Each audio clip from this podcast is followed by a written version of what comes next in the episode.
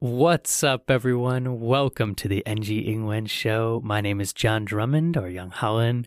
嗨，大家好，欢迎回到 NG 英文，我是 Stephanie。今天的来宾是 Crimson Education Taiwan 的总经理，那他会跟大家分享他在国外求学跟工作的经验，同时也会跟大家分享他和他的团队在经营的课程。那他们主要是在帮助想要读大学但是需要申请奖学金的学生。那接下来就让我们来欢迎今天的来宾 Linda。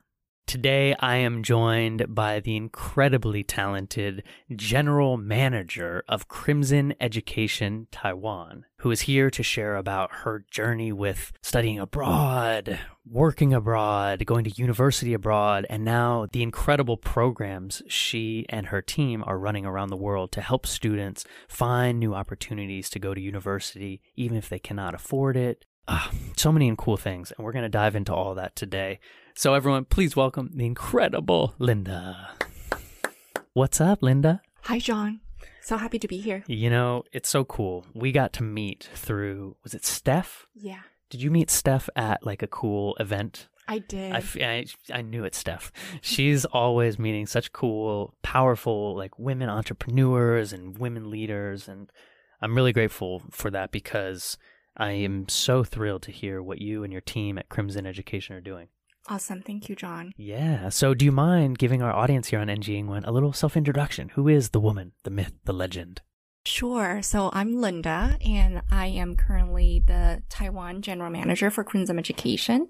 And we are an education company, and every single um, of our service is to help high school students or even younger students to um, realize their ambitions of studying abroad overseas. And we help them develop their leadership skills. We help them with their applications to boarding schools, to US, UK universities, um, and more. So Mm. that's a nutshell what we do. And it's so fascinating, really, John, because I was a parachute kid. So it means Yes. that I studied abroad on my own when I was 14 years old for about eight years. You know, I went to Canada, US, and also the UK throughout that eight years. And I did a lot of applications on my own. Mm. And because of that experience, hardship, and challenge, um, when my company found me on LinkedIn, they told me about their service. And at that moment, I wish that service existed for me. So I think it's just so gratifying and honestly therapeutic supporting so many talented students in Taiwan and so very passionate parents in Taiwan Mm. and realizing their um, dream of studying abroad at a really great schools. I can just feel your passion for this industry, and I'm so grateful that your team found you on LinkedIn. So I was hoping we could kind of talk about the story of students figuring out that process to apply to schools abroad, because that's a pretty scary process. And you, said a great uh, thing, a, a parachute kid. Guys, it's the first time I've heard a parachute kid, but it explains so beautifully your story of you were like, hey, I think I want to stay in Canada to work on my studies. And your parents were like, okay, go for it. but they didn't live in Canada and they just went back to Taiwan and parachute kid, that third culture kid, but the parents don't stay. Wow. So cool. So can you take us through, you know, you figured out everything on your own. Amazing. You built resilience, self worth, confidence. But for all those kids who are maybe struggling with figuring out what to do, yeah, how did that how did that process begin? How are you helping them now figure out the steps to take? Yeah, thank you for asking that. I think there's two components to my um, story. I think number one, I definitely built a lot of skill sets and sense of self-efficacy Mm. um, through that journey. But at the same time, I think if I can go back and tell my younger self, I would definitely highlight the fact that um, be resourceful, but recognize that you are not alone. Mm. So um, it there's merit by doing things independently, and there is also um, merit doing things on your own plus being open-minded to other people's support. Yeah. So I think um, personally, I made a lot of strategic errors. So when we're talking about selecting schools, it's or applying to overseas. It's about number one, building up your candidacy in English is the fundamental skill that is absolutely needed. I'm sorry, everyone. but that's why you're listening to the show, right? yeah, there's no better way to learn English other than listening to John's podcast. Oh, whoa, whoa. Did, did I pay you to say that? Yeah. um, so that's fundamental skill sets. And then the second component will be the strategic skill set. And that's why people like Crimson Assist is because um, school selection strategy, major selection strategy, there's a whole science and mm. knowledge that goes into that. So, um, so yeah, I would say those are the two things that's really important. Yeah, you know, and we were talking a little bit off air, Linda, about something that I didn't know about, which is need based versus need blind. Was that the correct terminology you used? Yeah, absolutely. Absolutely. So, um, need based versus need blind, just like um, how it sounded. Mm. Um, need blind, so they do not factor your financial need into considering your candidacy. And versus need based, where they will be factoring your financial need into mm. your admissions candidacy. So when students are, um, when they when they are hoping to obtain some sort of aids and support through either FAFSA or CSS, um, applying to U.S. universities or even um, other university overseas, we really, really need to recognize um, how the school policy is and what their admission practice is when it comes to that. So we can make sure to maximize your chance of getting as much aids as you need and mm. even full rides. Yeah, it's it's incredible. And so where can students who are listening or parents who are listening where can they be at in this process i, I imagine this is probably kind of later high school thinking but if parents are listening and they have middle school you know kind of junior high or early high school can they be th- reaching out to you and begin to kind of work with you and your team to figure out a best path Absolutely, because the first component, like I mentioned, is candidacy building. Hmm. So besides English, there's a lot more work to do, building up your leadership skills, um, figuring out your passion, executing passion, and most importantly, demonstrating that intellectual curiosity in action. Mm. So all that good stuff should happen before you apply. I love all of those things. and it's so cool too, because thinking about your own journey with this, would you say that your own intellectual curiosity was developed here in Taiwan, or did that kind of really get to blossom when you went abroad? Yeah, it really got to blossom when I went abroad. I think there is a lot of merit to the education system in Taiwan existing, but I think the whole development and fostering of that critical thinking, um, discovering your passion were really embraced when I went overseas. So I think, yeah, I think like being able to have the opportunity to go abroad is something that I truly advocate for. Mm, yeah, I mean, and so beautifully now you're in this industry. Linda 是 Crimson Education Taiwan 的总经理，那他们公司主要是在做教育的，而他们提供的每个项目都是为了要帮助高中生或者甚至年纪更小的学生找到他们出国留学的志向。那同时，他们也帮助他们发展他们的领导能力 （leadership skills） 以及前往美国或英国学校的申请书 （applications）。 那这对来宾来说非常的迷人，fascinating，因为他是一位 parachute kid。那字面上的翻译就会是降落伞小孩，但意思其实是在指被父母独自送出国读书的小朋友。那来宾十四岁的时候就被送出国读书，那一去就是八年。这期间他待过加拿大、美国跟英国，而且在这段期间独自填写了非常多的申请书。因为他经历过这些艰辛 hardships 跟挑战，所以当他现任公司在 LinkedIn 上跟他说明他们公司的服务时，他非常有共鸣。那来宾觉得能够帮助有热情的台湾家长跟学生申请到国外的好学校，真的非常令人欣慰，gratifying，也非常的疗愈，therapeutic。那来宾表示自己在摸索如何申请的过程当中，其实学会了综合技能 skill set 跟 self efficacy 自我效能。那他认为如果能够回到以前，他一定会跟自己说，虽然要足智多谋 resourceful，但也要知道你并不孤单。来宾认为独立的做事情是有优点的 merit。但是独立做事情，同时如果能够敞开心胸，接受别人的支持或帮助，其实也不错。也像他自己本身就犯过蛮多策略上的错误 （strategic errors）。像在选学校的时候，其实第一个要点就是要建立自己的候选资格 （candidacy）。比如说，英文就是最基本要会的技能 （fundamental skill set）。那第二要点就是策略技能，像大家会喜欢 Crimson 这种机构的原因，就是因为在选择学校跟科系的策略背后是有科学跟知识的根据。那像其实大学有两种挑选学生的标准，第一个就是 Need Blind，简单来说就是大学在挑选学生时不会考虑学生支付学费的能力，只会透过他们的申请表、成绩单、推荐信跟作文来判断是否录取。那 Need Base 就是大学会考虑到经济能力来判断是否要录取这个学生。所以，当学生需要向 FAFSA 或 CSS 得到学费上的帮助时，他们就得考虑这个学校的入选标准以及学校的政策，这样才能够保证学生拿到他们需要的帮助，甚至是拿到全额 full ride 的学费。那其实，在申请大学之前的第一要点，就是要建立自己的候选资格。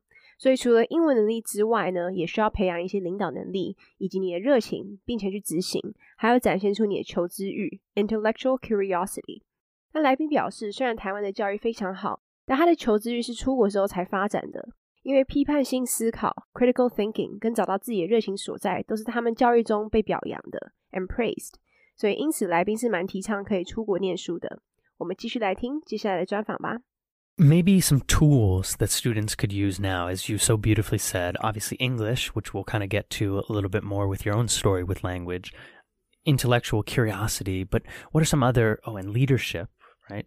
So maybe from your own perspective with your journey with applying from being a, a student in Taiwan, but then going to school in Canada, I believe, right? And then applying to the US. Do you remember any tools and things that you worked on personally? Maybe presentation skills or essay writing, anything that students can take away now? Thank you for asking that. Those are skills I wish I knew that I need to develop. So mm. I think I mentioned four guys, listen.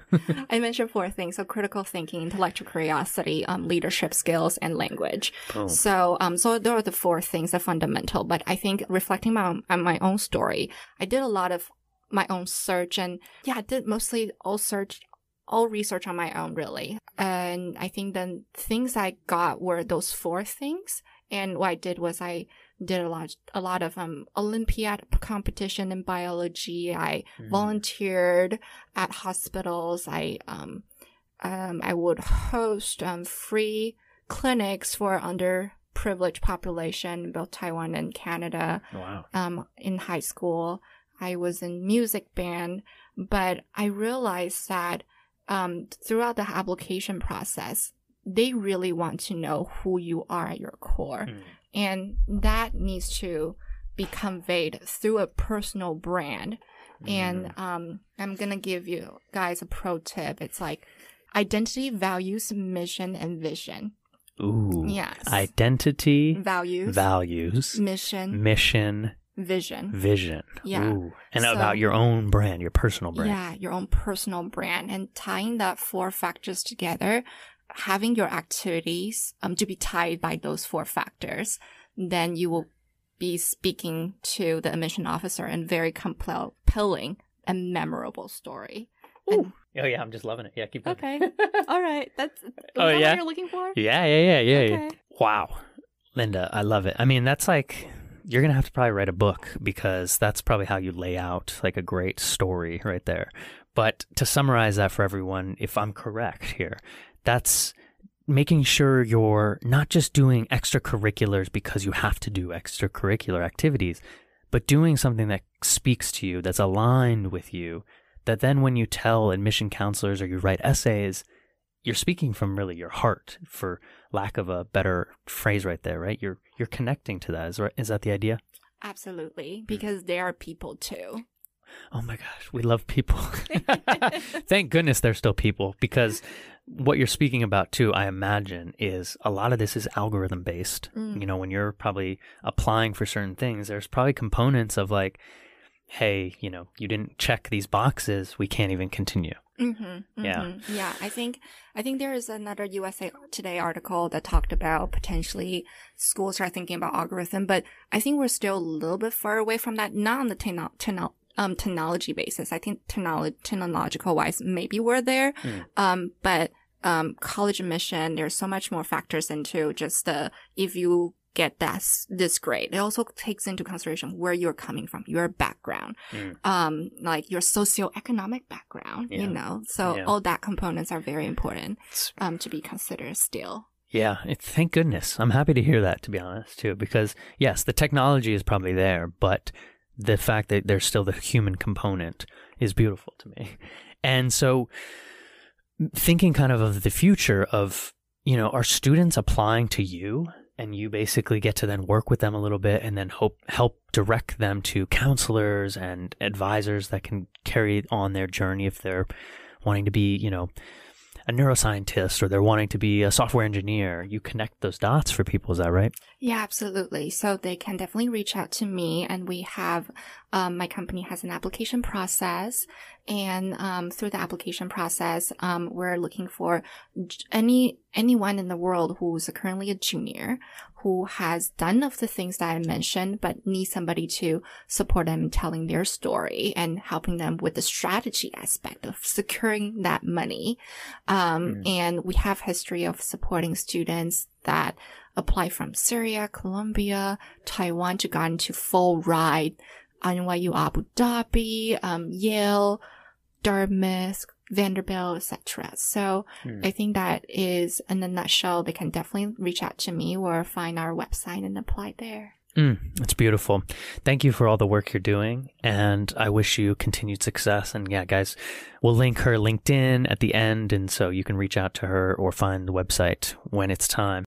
来宾说，申请国外学校最重要的四个技能就是批判性思考、 求知欲、领导能力跟语言。那像来宾曾经参加过生物学的比赛，当过医院的职工，在加拿大跟台湾有设立一个免费的诊所，帮助弱势团体 （underprivileged），并且在高中的时候有参加过乐队 （music band）。大家后来发现，其实在这个过程当中，这些招生官他们其实比较想要知道你的核心 （core） 内在的你到底是什么样子，所以得透过主打个人品牌传递 （convey）。那来宾其实给大家一个专业的建议，就是一个人的身份其实最重视的就是使命 （mission） 跟远见 （vision）。只要把你平常的活动跟四个技能做连接，你就会是招生官眼中引人注目 （compelling 又难忘 （memorable） 的候选人。总而言之，就是不要为了让你的学历上有课外活动 （extracurricular） 而去做，而是应该找到跟自己有连结或是共鸣的事情去做。那当你跟招生官说明或是在写文章的时候，你才会有说服力。因为毕竟他们也是人，来宾会强调他们也是人，是因为入选标准其实可以透过演算法去做筛选，但他们认为要完全靠演算法去筛选还需要一点时间。因为其实虽然有这样的科技，但很多人认为不应该单纯看成绩跟数字去判断，而是要考虑到学生的个性跟社会经济地位 （social economic background）。那他们公司运作的方式就是学生会跟他们接洽，然后透过申请的方式，他们会审核来自全球的高二学生。那他们就会找这些已经具备一些基本技能的学生，并且帮助他们透过策略性的方式申请到好的学校，以及拿到奖学金。那其实他们曾经帮过来自叙利亚、哥伦比亚以及台湾的学生拿到全额奖金，去非常好的学校，像是阿布达比的纽约大学、耶鲁大学、大特茅斯、范德比尔特之类的好学校。如果有兴趣的人，可以直接到他们官网上申请，或是联系来宾哦。那我们继续来听接下来的专访吧。But, Miss Linda, do you mind if we switch gears a little bit to the incredible story with your language? Because you're speaking so fluently, so intelligently, so concisely, but that all happened later in your life. Is that right? Absolutely. Yeah. So, do you mind sharing the story kind of of how language and English specifically came into your world? Yeah. Thank you for asking. I think, um, I, I think my ability is really a true testament that it's okay to start with English speaking skills at any time point that mm. you want, especially for the adults. I think, yeah. um, I started when I was 14 and, um, I went through public education system in Taiwan until then. And, um, my English skills were definitely not there, non-existent. When I tell people my name is Linda, they have to ask me, like, they don't understand what I was saying, basically. They did not understand me. They, um, yeah, I could not pronounce my name properly at that time.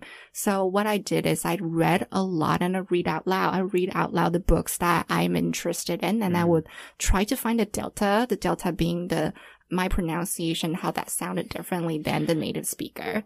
Did you just say Delta? Yeah, I did.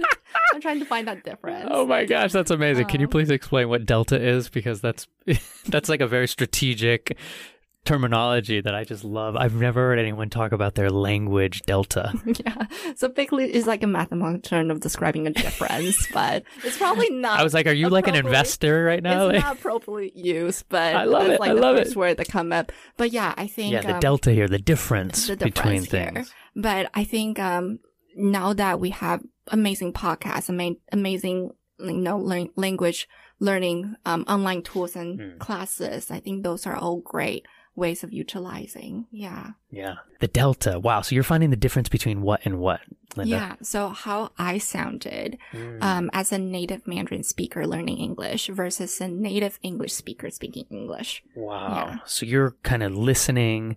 You're, and you can tell when you pronounce that there is a difference. Yeah, yeah. Mm. So, um, I realized one of the um team member on my team, he also did that. He was also a parachute kid, so he did that, and he even went further to record himself and hear himself. And for me, I just listened to myself live when I when I was reading books out loud.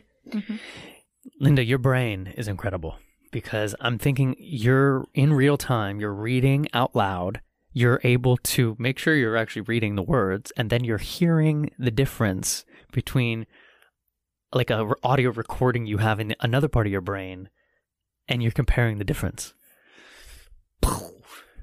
Linda, what the heck? And you studied neuroscience, so this all is making sense. Yes, I was also curious about my brain. wow. Oh my goodness. So, how old do you think you were when you were beginning to really not only be able to hear the difference, but be able to kind of fine tune and make changes? Yeah, it the whole process I would say occurred about a year after. So I started doing that when I was 14 and then I started to notice that I sounded different Mm. a few months in. So it doesn't happen just like in a week or so. And then I started to be able to adopt and then kind of modify my own pronunciation. Um, and I noticed I started thinking to myself in the shower in English within a year. Wow. And it just happens. Yeah. Wow. And that was when you were in Canada Yeah. and you also have that immersive environment. Environment, Yeah. yeah. Wow. So, so beautiful. Yeah. And so I really appreciate how you documented this process, like you remember, because I think a lot of my friends who were in that stage, they don't remember what they did, you know, and it's mm. it's hard to kind of remember what you did. You're like, I don't know, I talked to my friends or I watched mm-hmm. Netflix, which is all mm. good, but I mean, your scientific mind right there of like, no, I'm pretty sure I did this and this, that worked. I did that and that, and that didn't really work. Yeah, Yeah. really, really cool. Very, you, you're doing such a great case study on yourself. yeah, I hope this helps. I hope. I Yeah. wonder. Yeah. yeah. Mm-hmm. I think it will. I think it will. And so now, kind of coming back to your adult life, are you mostly using Mandarin with students here in Taiwan, but are you mostly using English with your team that is global? Yeah. So, um, with student parents, definitely a 50-50 situation.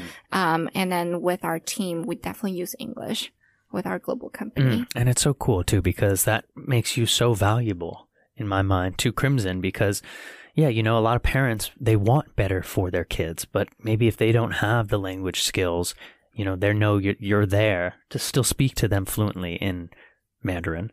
And then you can now start building with them in English for their kids and kind of get them to that next level. It's very, very cool. I feel you're in a perfect position because you were this student potentially back in the day. And so now you're helping you've you've really come for full circle. Is that how you feel? Yeah, I think so. I would really consider this a full circle journey. Um, cause when I was studying on my own, um, I was very fortunate where my family were just like, um, we'll provide the financial and you figure out everything else. So I did have to figure out everything else. And now as I'm helping more and more students and parents, not just the fact that I can think from the student's perspective, I can also think from the parents' perspective when they're thinking about financing their edu- um, their kids' education. Because I was thinking about how I'm going to manage the money I was given. So, um, and then furthermore, I also meeting parents and students who need that financial aid in order to complete their overseas education. And they're so incredibly talented. So I think, um, just so gratifying to be able to, um, support parents and students knowing that we have these kind of resources and, um, really see a result with our support. Mm. Yeah. Mm, mm, mm. I love it. 来宾觉得自己现在的语言能力就是一个非常好的见证 （testament）， 因为他就是证明无论几岁都可以学好一个语言。 那因为他在十四岁之前都是读台湾的国立学校，而且他当时英文能力差到他连自我介绍名字的时候别人都听不懂。那主要就是因为他发音不标准，所以他后来就开始一边看书一边念出来，然后再找出自己跟母语人士的发音差别。